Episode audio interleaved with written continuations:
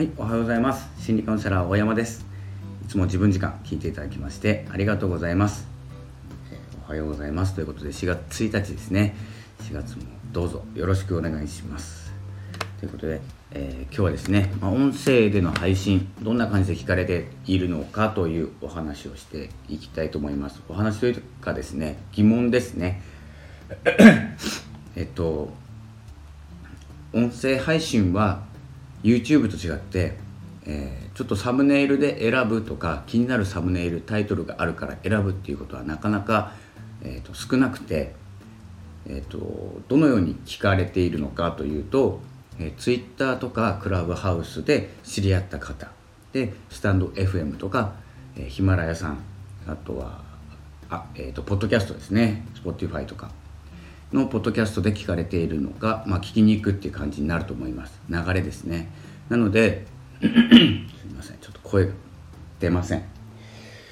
えっとなのでえっとまあ、スタンド FM の中では「いいね」がつけれたり、えーとアクションが起こせるんです。そしてどんな方かというので気になって聞きに行くっていうつながりを持つことができます。でヒマラヤの方もコメントを残すことができます。ただちょっと通知が来ないので、えーなかなか交流っていうかですね戻りがちょっと少ないかなって思ってます。でポッドキャストの方はですねあるものとないものがあるので、えーほとんど気にしないでただアップするだけになってるんですけれどもそのうちですねどんなような、マーケティングになるのかっていうのはですね見ていこうと思っております。でですね私がやってるのは SNS のマーケティングですのでどのようにマーケティングしていくかつなげていくかっていうことが大事になってくると思います。なんですけれどもインスタとフェイスブックは僕苦手なのでツイッターだけに特化してます。で今はですねインスタのストーリーとそれをフェイスブックのストーリーに上げるようにはしてます。一応動かすっていう意味では。でツイッターの方はリンクを貼らないというやり方。で、えー、とあとはあの上のフリートっていうんですかね、えーわかんないんですけどもタイムラインみたいなところにリンクを貼って、えー置きます。で、え来れるようにするんですけれども、えー、とこのラジオの場合ラジオ配信の場合ってなかなかですね一回決まっちゃうと新しい番組を見ようとかって思わないんですよね。でスタンド FM に関してはライブ機能があってライブに行って挨拶してテキストで挨拶できるのでやるんですけど、まあ、スタンド FM やってる方は分かってると思いますけれどもなもう決まった人のところにしか行かないようになってきます。途中から。でですね、まあ、その辺はいいとしてライブを続けていく。僕もですね4月からライブを少し多めにしようと、まあ、これね年が始まってからずっと言ってるんですけど、まあ、なかなかやらないんですよ。で、まあ、4月はやろうかなってまた思ってます。そしてですね何が言いたかったのかな。だ動線の話ですね。動線をつなげていくっていうことが大事になってくるのがこの4月1日から、えーとまあ、後半ですね。ゴールデンウィークの手前なので28とか27とかになるのかな、えー、と1ヶ月ぐらいになります。1ヶ月ぐらいは、えー、と Twitter のプロフィールとかインスタ Facebook まあいろいろですね。クラブハウスもそうなんですけれども、えー、と新規でつながりを持つことが多くなってくるのでどこに誘導したいかどこの流れを作ればこう動線がかえー回転していくかってことですね。例えば僕の場合でいくとノート使ってるのでスタンド FM からノートに行くツイッターに行くっていうまず流れ作ってます。でツイッターに行ってもノートに行くっていう流れ作ってます。でノートではスタンド FM とかツイッターに行くように動線作ってます。このように、えー、と一つの一つ一つ弱くても回転させればあの強くなります。でフォロワーさんの人数とか関係ないのでそのように動かしていくことがいいのかなとマーケティングをしてて思っております。なので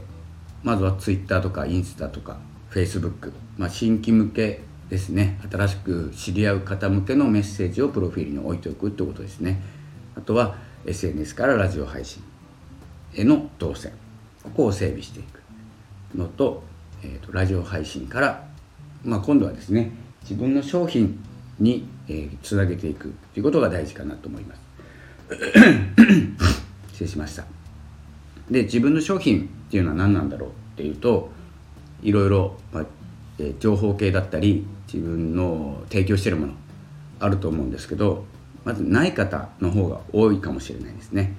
でない方は、えーと、ラジオ配信から SNS に動線を整備するとしてこのうまく流れを作れたらそれが商品になります。それをそのやり方でラジオ配信も聞かれるようになった SNS にもつながりがある。でフォロワーさんも増えてきたってなるとどんどんどんどん価値づけがされていきます。でそれを真似したい人結構いるんですよね。ラジオ得意とかでも SNS 苦手。で文章書くのが苦手っていう方もいらっしゃるのでどこかで流れが止まるんですよ。なので軽いタッチで、ま、流れを作っておくとここがですねそれが商品になります。それをできないそれができない人が多いので。でそういう感じでですね自分の商品っていうのはもともと形がなくてもできます。そこに向かって動いていければと思います。これはですね、えー、何でも収益化させることが目的なんではなくて活動していくための、活動資金も必要ですしこれずっと言ってるんですけど収益化させていかないと活動したくなくなるんです。何に向かっていっていいか分かんなくなるし、え、時間のかけ方とか強化の仕方も分かんなくなるのでそれを自分の商品にしていく、まあ、楽しんで配信していくとかで終わってればいいんですけど、まあ、次に向かう方とか、えー、なんか目的が見えなくなってきたなと思う方はですねその自分の放送とか動線を商品にして誰かに提供するとやっぱ自分が儲かるだけじゃなくて相手も助かることになりますので、え、そういうふうに、え、成り立っています。で回していかなきゃいけないので遠慮はして、え、しなくていいと思います。そんな感じでですね、まあ、動線を整備していくということですね、まあ、聞かれるためにはどこかから来ていますのでそのその時のためにプロフィールだったり、えー、とですねしていった方がいいんじゃないかなと今日は感じました。ということで最後にちょっとお知らせなんですけれども、えー、Kindle 出版でですねちょうど、えー、Twitter の Twitter スタンド FM あとなんだノートに関してのえー、まあ、攻略とかは僕嫌いなんですけど自分がやっていることっていうのをですね、えーと、何者でもないものの戦い方っていうのがですねあのと、えーと、出版されました。で土曜日ぐらいから、え、無料ダウンロードできるようにしてますので、えーと、読んでください是非。僕のデータをですね元に作ってるのでちょっと生々しいというかですねフォロワーがそんなに多くなくても戦えるというかですねマネタイズできるというですねことも書いておりますでどんどん追加していこうと思ってるので1回買ってえーと、Twitter の告知でですね更新したということを聞いたら開いていただければそこのページだけでも読んでいただければ、えーと進むと思います。そのような感じでえー、やっていきますので4月もどうぞよろしくお願いいたします。ということです。それではまたお会いしましょう。えっ、ー、と次はえっ、ー、と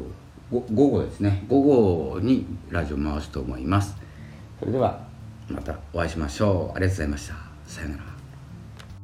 ら。